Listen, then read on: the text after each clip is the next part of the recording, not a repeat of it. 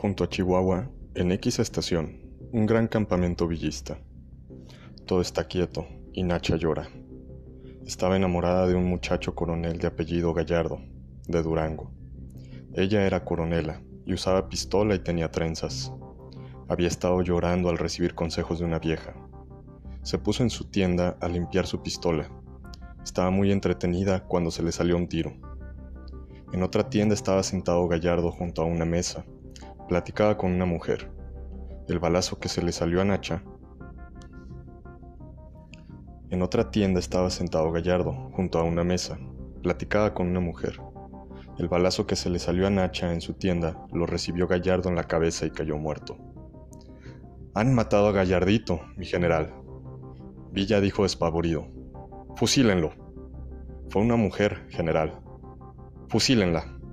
Nacha ceniceros. Fusílenla. Lloró al amado. Se puso los brazos sobre la cara se le quedaron las trenzas negras colgando y recibió la descarga. Hacía una bella figura, imborrable para todos los que vieron el fusilamiento. Hoy existe un hormiguero donde dicen que está enterrada. Esta fue la versión que durante mucho tiempo prevaleció en aquellas regiones del norte. La verdad se vino a saber años después. Nacha Ceniceros vivía.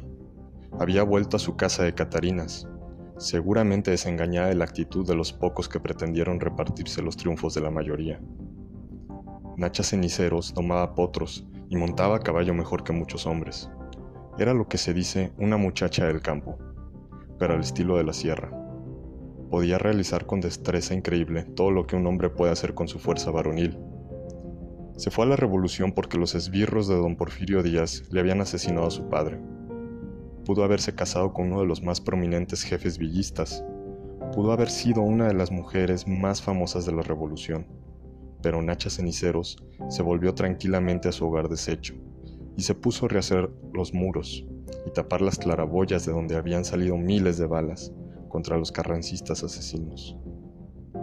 La red de mentiras que contra el general Villa difundieron los simuladores, los grupos de la calumnia organizada, los creadores de la leyenda negra, irá cayendo como tendrán que caer las estatuas de bronce que se han levantado con los dineros avanzados. Ahora digo, y lo digo con la voz del que ha podido... Ahora digo, y lo digo con la voz del que ha podido destejer una mentira. Viva Nacha Ceniceros, coronela de la revolución. Nacha Ceniceros de Nelly Campobello.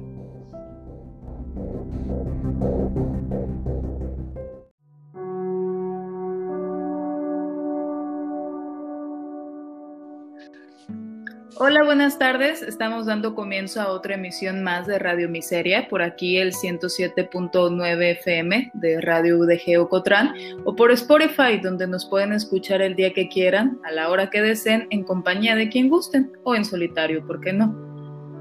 El día de hoy vamos a estar hablando de un tema que si bien no es polémico, en ocasiones causa incomodidad, a pesar de ser un asunto en apariencia inocuo. Estoy hablando de la literatura femenina. Hay quien dice que hubo, sobre todo en los siglos XVI y XVII, muy pocas mujeres en el mundo de las letras por dos simples razones. Lo primero que se argumenta es que a las mujeres no nos interesaba escribir. Lo segundo que se sostiene es que no hay muchas escritoras en la historia porque ellas, contrario a sus homónimos masculinos, no eran ni tan prolíferas ni tan talentosas, por lo cual su material no vale la pena ser recuperado. ¿Es esto cierto? No podemos aseverar que todas las mujeres que escribieron o escriben son grandes escritoras, pero tampoco podemos confirmar lo contrario, es decir, tampoco se puede afirmar el hecho de que ninguna prosa escrita por una mujer estuvo a la altura de los grandes representantes masculinos del mundo de las letras en este país. Hay nombres, por supuesto, que resuenan más que otros cuando pensamos en literatura femenina, por ejemplo, Sor Juana Inés de la Cruz, Rosario Castellanos, Elena Poniatowska, Ángeles Mastreta. Son mucho más famosas que quizás Josefa Murillo, Emma Godoy, Amparo Dávila, Carmen Alatín o Rosauro Barajona. Para ayudarnos a adentrarnos en el tema de hoy, tenemos a Andrea Magaña Gómez. Ella es egresada de la carrera de Filosofía y Ciencias Sociales y tiene un programa como nosotros, de radio, solamente que en Jalisco Radio, sobre literatura, llamado La Tertulia de Minerva, donde aborda diversos representantes de esta disciplina y además entrevista a diversas figuras del medio.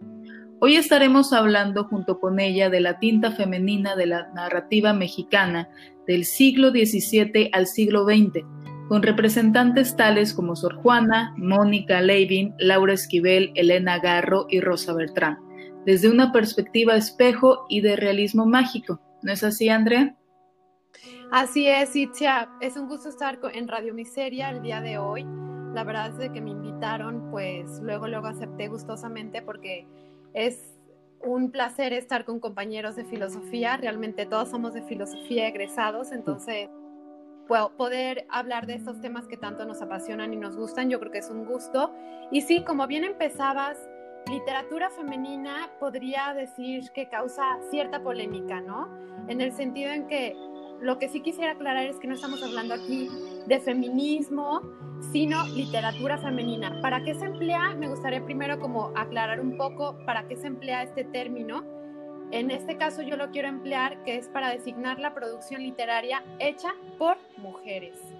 En este sentido, sabemos que la literatura femenina eh, ha estado en debate continuo porque algunas mujeres dicen que no se les ha dado pues ese hincapié hacia eh, su literatura, ¿no? Es decir, es una terminología que a veces literatura femenina podría llevarlas como hacia la orilla o a situaciones de marginalidad. Y en este sentido, no lo queremos ver así, sino poder resaltar que esta producción literaria hecha por mujeres, eh, pues tiene su importancia también y tenemos que, que darle pues ese, ese lugar que se merece, pero no tanto en cuestión de si es eh, género masculino o femenino, feminismo o no, sino es esta literatura hecha por ellas eh, y que resaltan eh, hasta cierto punto pues diferentes temas que tienen en común, que era también lo que me gustaría que podamos abordar el día de hoy. Y para hablar más sobre esta producción literaria hecha por mujeres en nuestro país tenemos, por supuesto, a los miserables de costumbres. Mi compañera Heidi Hola a todos, encantadísima de estar nuevamente con ustedes y encantadísima de tener a esta mujer como invitada que además ya tenemos, compartimos un pasado como compañeros de filosofía, así que no puedo estar más gustosa. Bienvenida a ella y bienvenidos a todos los que nos escuchan. Y también, por supuesto, a mi compañero Julián.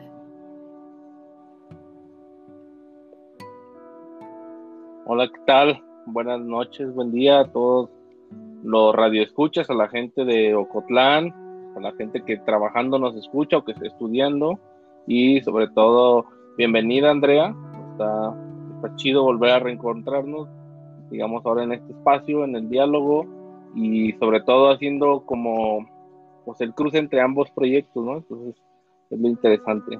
Muchas gracias por, acompañarnos. Un gusto estar aquí con todos ustedes. Y sí, Heidi, estuvimos juntas estudiando un buen tiempo y también me tocó cruzarme con Julián y con Itzi, así que adelante. Muy bien, Andrea. Entonces, para comenzar, nos hablabas de que muchas veces la producción literaria de estas mujeres cayó en un espacio marginal y poco valorado, ¿no? Más allá de un tema de feminismo o de por ser mujeres, su escritura no fue tan divulgada como otras. ¿Por qué crees que es importante ahora hablar de literatura femenina? Principalmente no es tanto que sea un tema que esté de moda o no, sino que tenemos que retomar eh, la literatura femenina porque sí ha tenido producción a lo largo pues de varios siglos y ahora es momento como de retomarla porque sí, porque sí efectivamente llegó a ser relegada o no, a no ser publicada, por ejemplo, eh, con Elena Garro, hay historias o hay anécdotas que ella escribía muchísimo, pero los guardaba en baúles, en closets, porque ella tal vez en algún momento sentía que no merecía publicarlos. Y tiene un compañero que no recuerdo su nombre, pero él platica que llegaba a casa de Elena Garro y le decía, ¿qué estás escribiendo? No, pues ya escribí esto, pero hace 10 años, y ya escribí esto y lo terminé hace no sé cuántos años, y no lo publicaba. ¿Por qué? Pues queda ahí la duda, ¿no? pero nos podemos ir hacia el principio con quien me gustaría que empezáramos con Sor Juan Inés de la Cruz. Como bien sabemos, ella nació en Nepantla en 1648 y fue una monja jerónima, principalmente porque se hizo monja porque ella quería dedicar su vida a no, no solamente a escribir o a leer, sino al, al conocimiento en general, porque ella no solamente era, eh, le gustaba escribir poesía, teatro, prosa, lírica, sino también estudiaba eh, la ciencia, los astros, la astronomía, es decir, era una mujer que tenía una gran inquietud y su manera de poder continuar con esta inquietud y no, es, no sentirse pues como amarrada, pues fue, en vez de casarse, que era la opción, las mujeres en esa época, ¿qué tenían de opción? O era el matrimonio o la vida en un convento. Y su decisión, pues sí, fue ser una monja jerónima, una escritora novohispana bastante reconocida, se fue haciendo a lo largo de los años y en vida, pero sí, efectivamente sufrió censura por parte de sus confesores, por parte de sus compañeras, incluso, no solamente por hombres, sino también incluso por, por las mismas mujeres. Es decir, que ella sí se vio ante estas situaciones, pero pues por lo menos en vida sí logró publicar varias cosas, con ayuda de aliadas mujeres también, porque por ahí estaba leyendo un artículo en el que decían que en esa época, en la época de la colonia, sí había mujeres que les interesaba la escritura, que hacían tertulias literarias, por eso yo recuerdo y por eso le pusimos a mi programa de radio la tertulia de Minerva, por esas tertulias que se hacían en esa época, en el cual los hombres y las mujeres se reunían, en este caso mujeres, eh, la virreina con sus compañeras, se reunían para, para poder debatir, para poder dialogar, para poder platicar. Y Sor Juana fue una de esas mujeres que también se unían a esas tertulias y podía hacerlo no solamente en conventos, sino también fuera en algunas ocasiones logró salir, no, no muy seguido, pero sí fue una decisión que ella hizo. Entonces, regresando a tu pregunta, porque ya me fui como por varias partes, pero regresando a tu pregunta, pues sí, yo en el ahora se le está dando esta importancia, pero en el pasado sí la llegó a tener y sí llegó a ser reconocida, en este caso Sor Juan Inés, sí llegó a ser reconocida por todo lo que escribió y lo que publicó y se encontraron autos sacramentales de ella en diferentes partes, en conventos principalmente, en Portugal, en España, en varias partes de Europa, no solamente pues en México, ¿no? Eh, a mí me gustaría reconocer esto que estoy diciendo Andrea, de resaltarlo porque me parece muy importante. Es una figura que además que además de ser una mujer, es reconocida en vida. Ahora, hay que recordar también que este sin restarle mérito para nada, yo le reconozco todo, yo le doy todo el mérito habido y por haber a Sor Juana Inés de la Cruz, fue una mujer que desde muy temprana edad se logró codear con la crema innata de la sociedad. Entonces hay que ver si ese reconocimiento eh, en vida que tuvo, ese gran reconocimiento en vida, a pesar de los detractores, ¿no? Eh, no tiene que ver también con, la, con el estatus social que, que, tenía, a pesar de que era una hija natural de nadie que llegó de arrimada por unos familiares ricos y demás, ¿no? Pero logró colocarse bien. Incluso después siendo monja siguió con amistades, eh, fomentando amistades con gente poderosa, ¿no?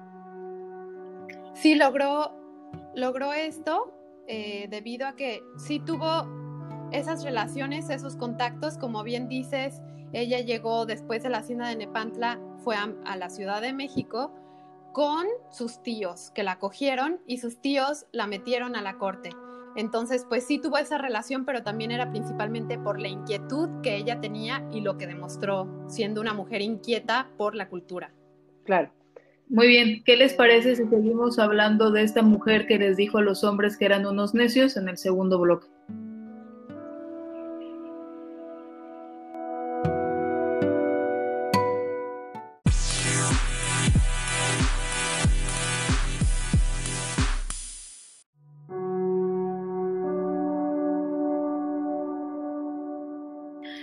Bien, estamos de regreso en Radio Miseria y estamos abordando el día de hoy la producción literaria hecha por mujeres. En el segmento anterior comenzamos a hablar sobre Sor Juana Inés de la Cruz y aquí nada más vamos a hacer una pequeña especificación sobre el contexto histórico.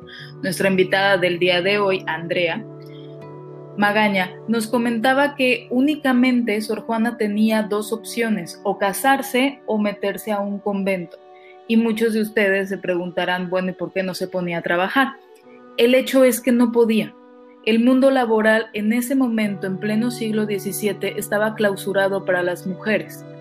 De querer trabajar, sus únicas opciones eran o la servidumbre o la prostitución, actividades que no iban a permitirle a esta mujer pues crear toda su obra literaria y poder expandir su imaginación hasta el punto en que logró expandirla, aunque con ciertos límites, en el mundo eclesiástico. ¿Por qué? Porque a pesar de que ella como monja tenía tiempo para dedicarle a la lectura y a la creación literaria, el mundo intelectual, al igual que el mundo laboral, estaba clausurado por las mujeres. Y ejemplo de esto es un libro que se llama Respuesta Sorfilotea de la Cruz. En ese momento, obispo de Puebla, Manuel Fernández de Santa Cruz, escribe una carta bajo el seudónimo de Sor Filotea de la Cruz, donde condena el hecho de que Sor Juana esté tratando de adentrarse a temas filosóficos y esté proponiendo algo que en ese momento se consideraba impensable y escandaloso, que era que la mujer podía pensar por cuenta propia, válgame Dios, como una mujer pensante eso no, no era posible, ¿no? Una mujer que versara sobre lógica, retórica, literatura, filosofía, física historia, era por supuesto un bicho raro y un fenómeno que no podía concebirse por lo cual, amparado en este seudónimo, Manuel Fernández de Santa Cruz reprocha a Sor Juana el ejercicio intelectual que ella está haciendo y ella a su vez le contesta en esta carta que se llama Respuesta a Sor Filotea de la Cruz, diciéndole pues yo soy el ejemplo junto con otras mujeres que me preceden en la historia de que es posible que las mujeres piensen y no solamente eso, sino que piensen bien. Así que vamos a seguir adentrándonos en esta figura que ha sido tan poderosa y tan popular que incluso de manera prosaica están los billetes de 200 pesos. Así es, como bien dice Citzia, eh, me encanta que hayas mencionado la carta en respuesta a Sorfilotea de la Cruz, porque dentro de esta respuesta podemos ver quién era Sor Juana. Es decir, ella platica en esa carta, en esa respuesta, que su inquietud desde muy pequeña era desde muy pequeña y que incluso ella se proponía de pequeña aprender algo y si no lo aprendía se cortaba el cabello hasta lo más corto que podía y se proponía que la siguiente vez que le creciera el cabello ya tenía que haberse aprendido algún texto y si no lo lograba se volvía a cortar el cabello. Son pequeñas cosas que ella va como platicándonos en esta carta y esta carta termina siendo pues una pequeña autobiografía, es decir, que ella ahí habla de su amor que, por ejemplo, desde pequeña ella acompañaba a su hermana a la escuela y su maestra, la maestra de la hermana le daba chance como ya a, a, inmiscuirse, a involucrarse en las clases y fue así que ella aprendió pues desde muy pequeña a leer y a escribir y también terminó en algún concurso eh, y publicando ya desde muy pequeña, no publicando, perdón, sino narrando eh, ante ya un, auditorio alguna de sus prosas. Entonces es muy interesante que lo hayas mencionado porque sí, efectivamente, Sor Juan Inés de la Cruz del siglo XVII, pues eran estas opciones las que tenía y ella eligió ser eh, monja, jerónima, pero al mismo tiempo pues continuar con esta labor que era, pues sí, escribir y continuar en ese mundo, ¿no? También nos estabas mencionando otra figura sobre la cual querías este, abordar, que es Mónica Lavín. Así es. Mónica Lavín es una escritora que nació eh, todavía, obviamente ella sí ya es del siglo XX, nació en 1955, de hecho tuve la oportunidad de entrevistarla el año pasado en la FIL y me encanta porque yo la leí hace, hace cuatro, cinco, no, yo creo que hace seis años, perdón, más o menos, con, y, y, ella fue la que me acercó a Sor Juan Inés de la Cruz, porque ella escribe una de sus novelas que es la más importante con la que se ganó el Premio Iberoamericano de Novela Elena Poniatowska en el 2009, con la novela Yo la Peor. ¿A qué se refiere con Yo la Peor? Ella dice, yo le puse ese título Yo la Peor porque ser la peor de todas en la época de Sor Juana representaba romper con los cánones impuestos por la sociedad en una época determinada. ser una mujer como Sor Juana, es lo que estoy citando a Mónica Lavín, es ser una mujer fuerte, talentosa, arriesgada y principalmente ser una mujer astuta. ¿Por qué astuta? Porque supo llevar eh, dentro de la época, dentro de las normativas que, tenía, pues supo lograr eh, pues escribir y continuar con esta labor. Entonces, en esta novela Yo la Peor, que realmente se las recomiendo si se quieren acercar eh, principalmente a la vida de Sor Juana. Y esta novela está dividida en tres partes. La primera parte, que es mi parte favorita, te habla de la parte de cuando ella era niña, una Juan Inés niña viviendo en Epantla, en la hacienda Panoayan, donde crece con sus abuelos don Pedro y Beatriz y su madre Isabel Ramírez y con sus hermanas María y Josefa. Y a partir de, de, iniciar con esta parte de su infancia, donde narra un poco lo que vemos en la respuesta a la carta de Sor Filotea, después se lanza a la segunda parte cuando es una Juan Inés joven, inquieta, que llega a México con sus tíos, que va a la corte, tiene enamorados, conoce personas, pero demuestra su astucia y su capacidad de aprendizaje y también de muy buena memoria.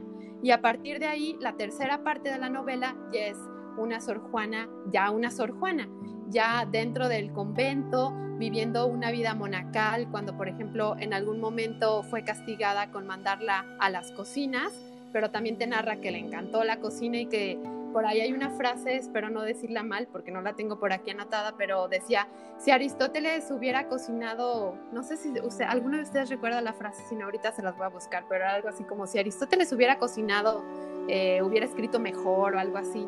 Entonces, esta, ella pues sí usaba incluso el sarcasmo y usaba... Eh, nosotros tal vez pensábamos, pensaríamos, pues era muy seria o solamente hablaba de temas eh, de astronomía o filosóficos, pero no, también ella era una mujer que hablaba del amor, de la muerte, del matrimonio, que son algunos de los temas que les quiero mencionar que tienen que ver en conjunto eh, esta narrativa femenina. Es decir, que las mujeres regresan a hablar sobre estos temas, sobre el amor, sobre la muerte y el matrimonio. Y Sor Juana son temas que menciona a lo largo de su obra, pero no solamente eh, de pasadita, sino también llega a profundizar en ellos, pero tiene otras obras, por ejemplo, Primero Sueño, que es complejísimo de leer porque te cita no solamente a, los griegos, a la mitología, se va, es... Eh, pues sí, es como ir descifrando todo lo que va escribiendo. Si te menciona tal vez una palabra, eh, fuego, tal vez tú ya tienes que identificar que tal vez se refiere a un ave, ¿no? Entonces, pues sí, una mujer muy creativa. Es aquí muy interesante lo que mencionas de Sor Juana a esta mujer Mónica Levin, porque vemos la diferencia que hay entre el siglo XVII al siglo XX, ¿no? En el siglo XVII una mujer para escribir se tiene que refugiar en un convento y en el siglo XX está presentando su libro en uno de los eventos literarios más importantes a nivel mundial, ¿no? Como es la Feria Internacional del Libro en Guadalajara.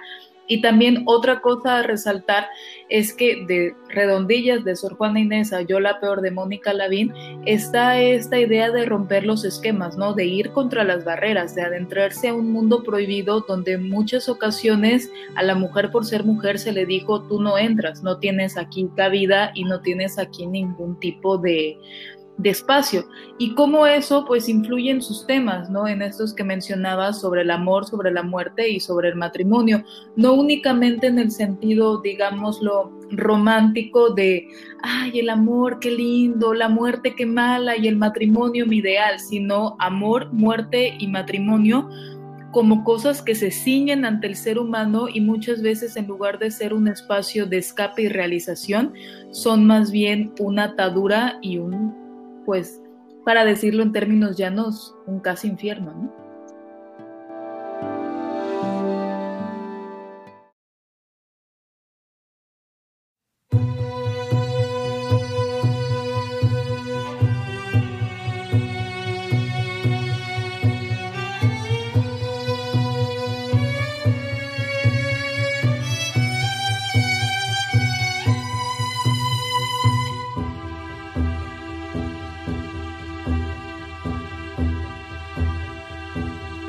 Voy a tomar el camino equivocado. Voy a salirme de la trayectoria, voy a meterme en líos, jugar con fuego, incumplir las normas. Voy a seguir tu senda peligrosa, voy a encender la mecha, voy a volverme fiesta y perder la cuenta. Voy a salir a buscarte, voy a salir a buscarte, que hoy las estrellas se ven más brillantes. Y es que siento como si toda mi vida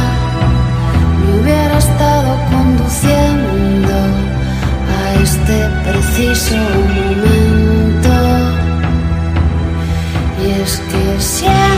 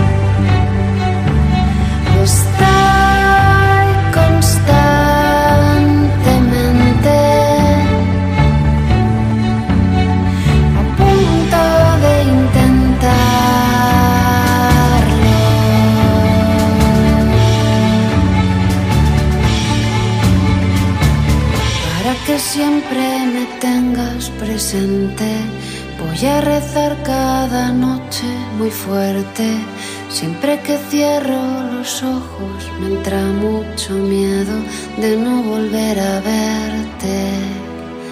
Voy a salir a buscarte. Voy a salir a buscarte. Que hoy las estrellas se ven más brillantes. Que hoy las estrellas están de mi parte. Que siento como si toda mi vida hubiera estado conduciendo a este preciso.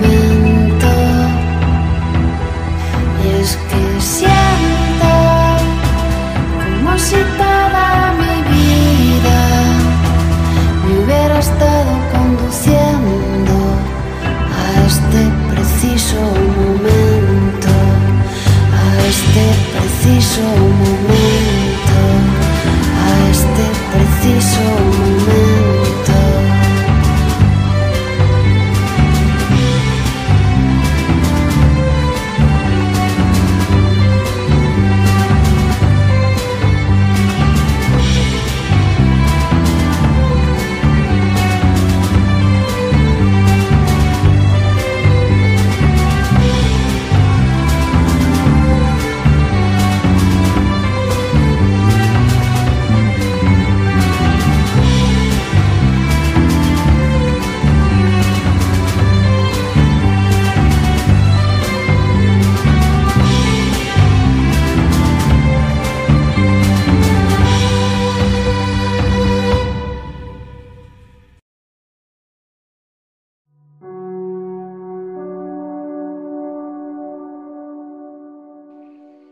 Estamos de regreso, continuamos eh, con Andrea, estamos hablando de Sor Juana Inés de la Cruz y de lo que nos estamos dando cuenta es de que pues no sabemos mucho de ella, ¿no? Sino que más bien a Sor Juana la hemos metido en un espacio y pues es momento de ponerlos entre paréntesis y entrar de lleno a Sor Juana, entonces creo que para hacerlo, por eso eh, quiero preguntarle a Andrea que pues, por cuál obra podemos comenzar, ¿no? Si queremos conocer a Sor Juana de manera directa, por dónde tenemos que empezar y no solamente por el poema de los billetes de 200 pesos.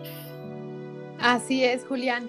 Pues sí, efectivamente, para poder acercarnos a Sor Juana, yo lo que les recomendaría sería que leyeran eh, la carta en respuesta a Sor Filotea de la Cruz, porque como les comentaba en esa carta podemos ver a Sor Juana no solamente hablando sobre su vida y sobre su autobiografía, sino también a una Sor Juana eh, inteligente, astuta y incluso con tintes este, eh, de narrativa pues un poco de burlescos, ¿no? Es decir, que Sor Juana no solamente se muestra seria, sino también llega a demostrar pues el tipo de mujer que era y hacia dónde iba. Entonces sí, sería la, carta y la pueden encontrar esta carta en respuesta a Sor Filotea en internet, en cualquier parte de manera libre y yo creo que es un buen comienzo por ahí. Y ya después les recomendaría que leyeran el libro que les platicaba de Mónica Lavín, Yo la Peor, para ya conocer un poco más a profundidad sobre las tres etapas o sobre, pues sí, las tres etapas de la vida de Sor Juana. Y ya a partir de ahí también hay un libro que lo tengo por aquí que se llama Ecos de mi pluma, antología en prosa y verso, de Sor Juan Inés de la Cruz, de Penguin Clásicos. Y bueno, es, yo creo que es un buen libro, un buen, un buen compendio. Y trae incluso, por ejemplo, en el poema que les platicaba de Primero Sueño, que es un poema bastante complejo, trae muchas notas a pie que te ayudan a una lectura pues mucho más fácil y sencilla, que es lo que necesitamos realmente con ella por su estilo barroco. Barroco. Va, entonces ahorita pasando de Sor Juana, iniciamos a una época turbulenta de México, bastante turbulenta, perdón, que es la Revolución Mexicana, ¿no? Con dos autoras que tú nos mencionaste que querías abordar, Nelly Camponelo y Elena Garro. Aquí habría que hacer una pregunta para todos aquellos que no son amantes de la literatura y que no ven cuál es la importancia de las letras o de esta creación literaria. ¿Qué sentido tiene escribir cuando todos están matando? Porque es una época no de un un tiempo de un tremendo cambio político, de luchas sociales, de cambios aparentes de jerarquía. Hay bandos luchando contra sí, hay presión política extranjera, hay presión política nacional. ¿Qué sentido tiene agarrar una pluma y comenzar a escribir una novela? En este sentido, como bien mencionas a Nelly Campobello y Elena Garro, primero me gustaría empezar con Nelly Campobello, que es unos años previos a Elena Garro. Nelly Campobello nació en Durango en 1900 y es decir, le tocó nacer con el siglo y es una mujer, recordemos, la Revolución Mexicana inicia en 1910, es decir, que cuando Nelly Campobello tenía 10 años le tocó todo esto que sucedió y su, y su mamá, perdón, su mamá era una gran seguidora eh, de Pancho Villa. Incluso por ahí hay algunos rumores que dicen que pudo haber sido hija de Pancho Villa. Nelly Campobello no es su nombre real, ella se llamaba Francisca incluso, pero Nelly Campobello le tocó esta época y escribió sus memorias sobre la Revolución Mexicana en un libro que se los recomiendo ampliamente que se llama Cartucho. Por aquí lo tengo y me encanta porque te habla no solamente de la Revolución Mexicana vista de los ojos de una mujer, sino también la Revolución Mexicana con la mirada de una niña. Es decir, cómo los niños veían pasar a los hombres caminando hacia el paredón de fusilamiento y les divertía ver sus caras, lo seguían. Si no había algún muerto en su, en, afuera de su casa ya se ponían tristes. Eh, o sea, es lo que ella empieza incluso a platicar. Esto quiere decir que en esa época la relación con la muerte era muy, muy cercana. Y esta narrativa la podemos ver como una narrativa espejo. Es decir, que Nelly Campobello y otras escritoras como Elena Garro, como posteriormente también eh, podríamos hablar de Rosario Castellanos, de Rosa Beltrán, etcétera, son mujeres que hablaban de una situación real en una época determinada, pero también vista desde su punto, desde un mundo femenino. Es decir, que en este caso en Cartucho podemos encontrar cómo llevar una serenata. En esa época, si alguien te llevaba una serenata, era huye y escóndete porque te van a raptar y te van a violar. No te van a preguntar si quieres ser mi novia, quieres ser mi esposa. No. Entonces, eh, son historias que Nelly Campobello y Cartucho va platicando o que veían pasar, por ejemplo, en la calle a unos soldados con una bandeja con algo como rosita muy bonito, de una textura muy eh, como gelatinosa, y los niños corrían a ver qué era, y pues eran las tripas del general que habían matado y lo habían, este, y luego lo habían embalsamado y llevaban las tripas a enterrarlas porque el cuerpo se lo llevaron a otra parte. Es decir, esta relación tan fuerte y continua con la muerte, pues eh, causa impacto y causó eh, una repercusión muy grande dentro de la narrativa de Nelly Campobello. Eh, sí, yo creo que no es solamente la muerte lo que se puede, lo que se puede manifestar en Nelly Campobello como vamos a ver más adelante en Elena Garro, sino que es, su obra ofrece un, trasfondo histórico muy interesante, ¿no? en el caso de la historia de México, y también reflejo de algo que permanece en la actualidad, porque no es solamente hablar sobre la muerte, es la normalización de la violencia en la vida de los personajes de las novelas de las que se habla, ¿no? Entonces, y yo creo que es interesante verlo desde la, desde la pluma de una mujer porque violencia, muerte, me atrevería a decir más la violencia, este tipo de violencia que la muerte, son temas o son espacios que se relacionan por prejuicio tal vez, o tú me dirás si no es prejuicio, más con la, con la narrativa masculina, con temas que tienen que ver con lo masculino que con lo femenino. ¿Quién iba a pensar que una mujer iba a hablar de violencia, de tripas, de vísceras, de revolución, de muerte? ¿no? Entonces, estas mujeres se apropian de la literatura, pero se apropian de un tema, de un, de, un espacio que, que normalmente se relaciona con la tinta masculina. No hablan sí hablan de amor, pero no hablan de morir de amor necesariamente, hablan de morir en batalla, hablan de morir destripados, hablan de la, de la idolatría hacia estas figuras violentas este, que son los revolucionarios, ¿no? Y bueno, hablando un poquito de, de todos estos misterios que rodean y de todos estos pasares de las vidas de las escritoras que estas tres yo creo que tienen biografías interesantísimas, pues hay un misterio que rodea también a la, al fin de la vida de, Nelly Campobello, ¿no? Hay que decir que además de ser escritora era, era coreógrafa, era una figura pública. Entonces no sé si nos quieras compartir esa misteriosa desaparición del escenario de Nelly Campobello, ¿no? Así es, Nelly Campobello efectivamente no solo fue una escritora, sino también fue la precursora del ballet. Es decir, que ella en, México. Y su hermana, no, no traigo el nombre a la mano, pero fue una bailarina muy reconocida, su hermana. Pero efectivamente Nelly Campobello terminó su muerte dentro de una eh, nube muy nublosa, en el sentido en que desapareció, los últimos años de su vida desapareció y se hizo posteriormente una investigación. Había sido secuestrada por una de sus alumnas y el esposo de una de sus alumnas. ¿Cómo se acercaron a ella? Parece que Nelly Campobello ya siendo una mujer bastante adulta estaba sola y esta alumna pues fue llegando a su casa, fue como metiéndose como la humedad en ese sentido, eh, ayudándola, eh, cuidándola y poco a poco fue desapareciendo obras que Nelly Campobello en esa época pues tuvo relación con los con grandes escritores y pintores de su época, incluso tenía obras de Diego Rivera, obras que desaparecieron de su casa misteriosamente porque fueron vendidas pues por esta mujer, por su alumna y posteriormente se la llevaron para que ya no tuviera contacto pues con sus amigos que la seguían buscando, las personas que la procuraron y desapareció.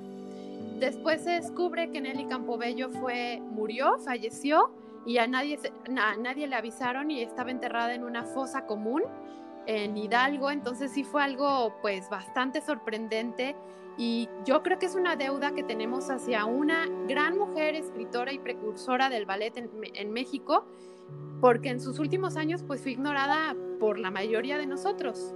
Me incluyo nosotros como mexicanos, ¿no? Es decir, este legado eh, tan grande que ella tuvo con este final, pues nada agradable, yo creo que sí le debemos algo a ella y cómo se lo podemos tal vez retribuir leyéndola. Sí, es, es una historia pues bastante triste el haber sido secuestrada y estoy casi segura que pues sufriendo malos tratos, ¿no? Y es muy triste y muy paradójico que al final de cuentas la mayoría de estos personajes femeninos que ahorita se celebran y que ahora se les reconoce su genialidad, en su época no fueron valorados e incluso su dignidad fue pisoteada, ¿no?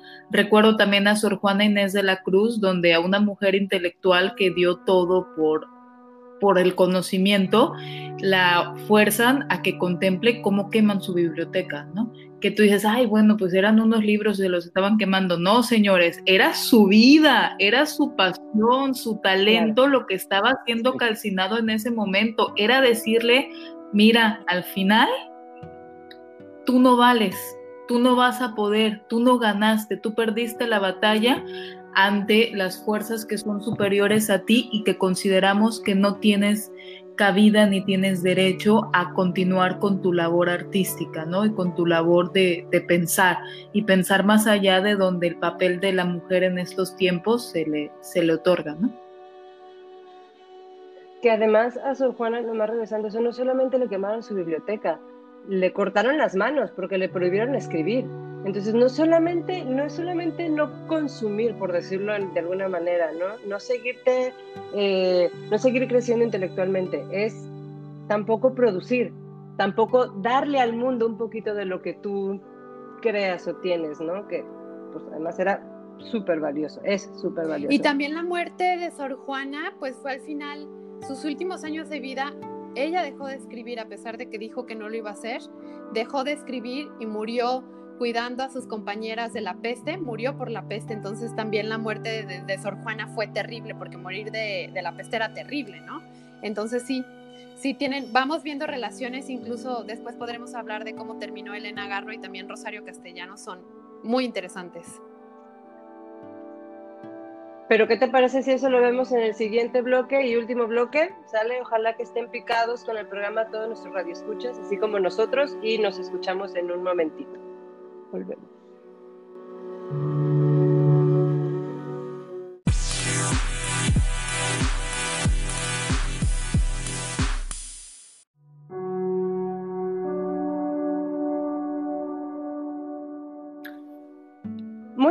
Pues hemos llegado al bloque final de este interesantísimo programa, definitivamente, pero todavía nos queda un poquito de tiempo para ir eh, uniendo los cables que hemos estado em, jalando en este programa, así que hay que aprovecharlo. No sin antes recordarles a todos nuestros radioescuchas en nuestras redes sociales. En Facebook y en Instagram nos pueden encontrar como Radio Miseria. También tenemos un correo electrónico en el que pueden mandarnos todas sus dudas, quejas, sugerencias de qué les gustaría escuchar, eh, algún punto de debate, cualquier asunto que quieran tratar con nosotros. El correo es podcastmiserable.gmail.com eh, le recordamos que tenemos también otra, otro proyecto alterno que es la revista Miseria. Nos pueden encontrar en Facebook como revista Miseria y de la misma manera en Instagram. Y bueno, nuestra invitada, que como comentamos en el primer bloque, Andrea tiene también un programa de radio y nos comparte sus redes sociales. La podemos encontrar en Facebook y en Instagram como La Tertulia Minerva para que la sigan. Si quieren escuchar eh, análisis sobre literatura, eh, pues ahí es un muy buen lugar y seguramente se encontrarán asuntos muy, muy, muy interesantes. Volviendo al tema, hemos estado hablando sobre eh, mujeres en la literatura mexicana, hemos hablado sobre figuras como Sor Juana Inés de la Cruz, recién hablamos de Nelly Campobello y, y los, los misterios que rodean su vida, y pues bueno, ahora hay que hablar también de otras mujeres que son muy, muy, muy importantes en la literatura mexicana, que son Elena Garro, a quien lamentablemente muchas veces se le conoce como la esposa de, ¿no? Y no por la propia fuerza literaria que, que, ella tiene, la esposa de Octavio Paz, eh, y también pues de Rosario Castellanos, ¿no? Que es además una, una mujer interesantísima en todos los aspectos. Te cedo la palabra nuevamente, Andrea, para que nos sigas platicando. Gracias, Heidi, gracias, Julián, Itzia. Pues sí, es un gusto seguir aquí y efectivamente Elena Garro se le conoció, yo creo que ya no se le conoce así, pero por mucho tiempo se le conoció como mujer de. Efectivamente, Elena Garro estuvo casada con Octavio Paz, pero eso no fue lo importante que ella hizo, sino su literatura, su manera de escribir y sufrió en los últimos años de su vida también como ella se sentía un poco defraudada por México, por los mexicanos, por las críticas que recibió en el 68 o su supuesto involucramiento que hubo en el 68. Pero lo que a mí me gustaría rescatar de Elena Garro es que no solamente eh, la podría relacionar con Nelly Campobello en escribir sobre una época determinada que era sobre la revolución. Elena Garro también hablaba sobre la guerra cristera, recordemos la guerra cristera que fue de 1926 a 1929, fue algo que le tocó vivir a ella. Y a Elena Garro, fíjense que, ¿qué tendría en común una parte de literatura con Nelly Campobello? La danza. A Elena Garro también le encantaba la danza y ella decía, que la escritura es como un salto que da un bailarín. Es ese salto que das en el aire y no sabes cómo vas a caer. Para eso ella era su relación y era lo que decía entre la literatura y la danza. Es algo que tiene que ver en relación o que, que compartían esta pasión entre ellas. En una entrevista que Juan Villor hace una ponencia sobre Elena Garro, le preguntaban si Elena Garro y Nelly Campobello se habrían conocido Dice que no, no hay como algún testimonio verídico de que sí o no, pero realmente sí eran mujeres que estuvieron alrededor de la misma época y que también les interesaban temas en común. Hay que destacar que Elena Garro tiene una forma muy peculiar de hablar del tiempo, tocando temas de la guerra cristera o de la revolución y comprometiéndolos estos temas con una mirada fantástica, es decir, este giro que Elena Garro logra dar, el cual no lo hace Nelly Campobello, Nelly Campobello no, no hay recuperación de lo fantástico, aunque con Nelly Campobello sí hay un diálogo de tiempos, pero en Elena Garro es este recuperar de lo fantástico y el poder, eh, eh, pues sí, incluso llegar a la altura, o no, no es como por comparar, pero sí llegar a la importancia de Juan Rulfo, un escritor jalisciense, con Pedro Páramo, con El Llano en Llamas. Entonces sí podemos ver pues esta escritura de Elena Garro eh, que me encanta. Por ejemplo, en Los Recuerdos del Porvenir podemos ver cómo el, el que está narrando la historia pues es las paredes, el pueblo que ve todo lo que sucede en la guerra cristiana y en esta época y con un pueblo que ha sido pues oprimido y, y controlado por, por los militares. Entonces yo creo que es muy interesante tener como esta comparativa de tiempos.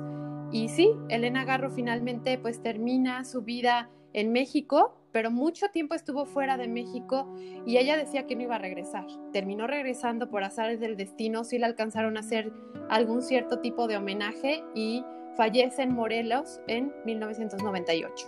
Así que yo creo que es muy interesante pues esta comparativa que podemos hacer. Bueno, el, tal vez la obra más famosa de Elena Garro o la más popular son Los Recuerdos del Porvenir. Sin embargo, hay otras obras que son muy interesantes, ¿no? ¿Podría recomendar una además de esta antes de pasar con Rosario Castellanos? Sí, así es.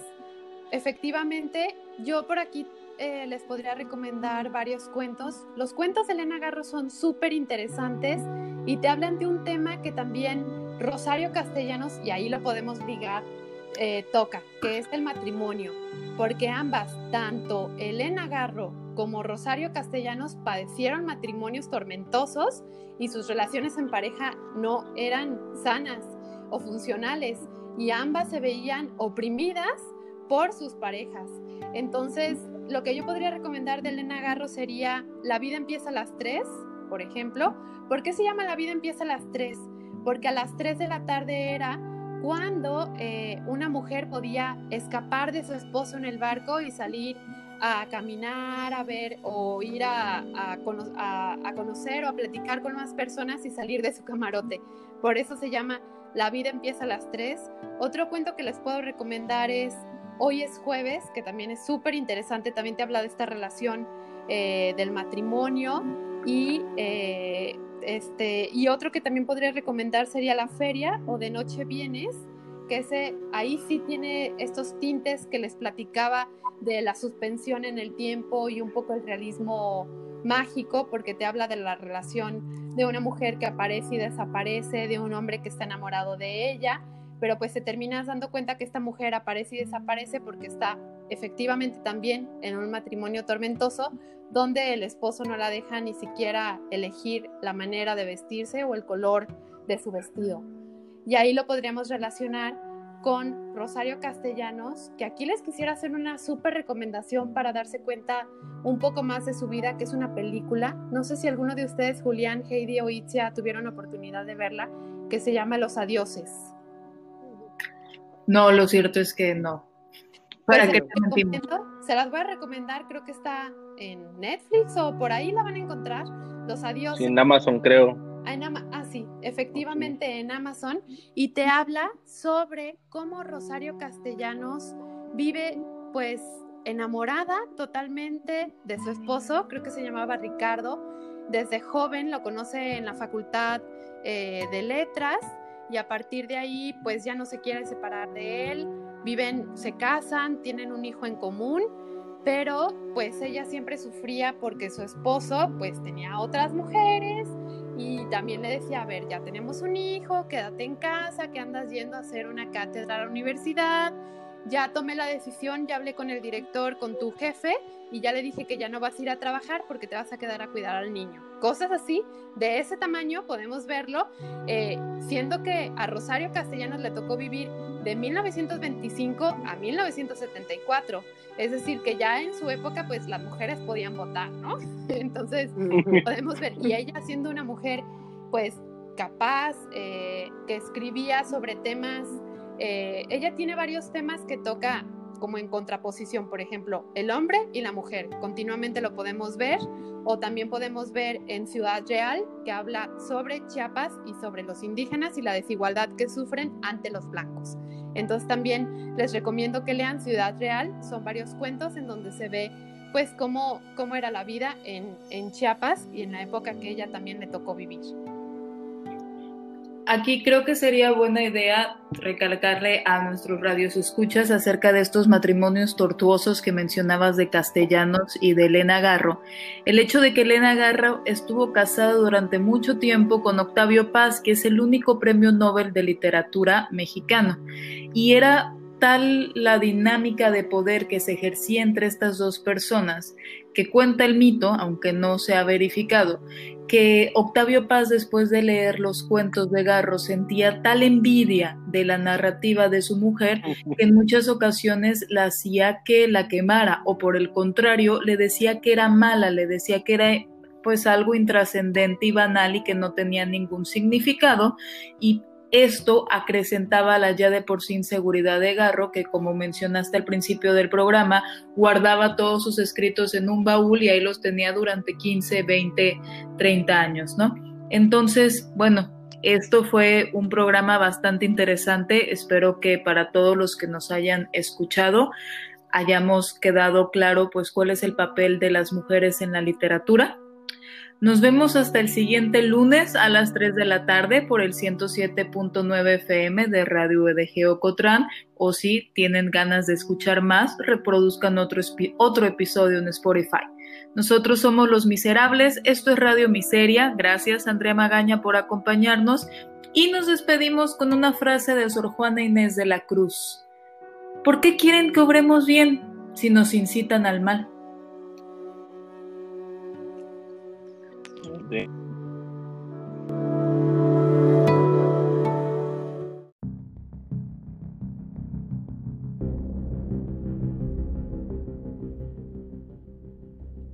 Hombres necios, que acusáis a la mujer sin razón, sin ver que sois la ocasión de lo mismo que culpáis. Si con ansia sin igual solicitéis su desdén, ¿Por qué queréis que obren bien si las incitáis al mal? Combatís su resistencia y luego, con gravedad, decís que fue liviandad lo que hizo la diligencia. Parecer quiere el denuedo de vuestro parecer loco, el niño que pone el coco y luego le tiene miedo. Queréis con presunción necia hallar a la que buscáis, para pretendida Taes, y en la posesión, Lucrecia, ¿Qué humor puede ser más raro que el que falto de consejo? El mismo empaña el espejo y siente que no esté claro. Con el favor y desdén tenéis condición igual. Quejaos si os tratan mal, burlados si os quieren bien. Siempre tan necios andáis que con desigual nivel a una culpáis por cruel y a otra por fácil culpáis. Pues cómo ha de estar templada la que vuestro amor pretende, si la que es ingrata ofende y la que es fácil enfada.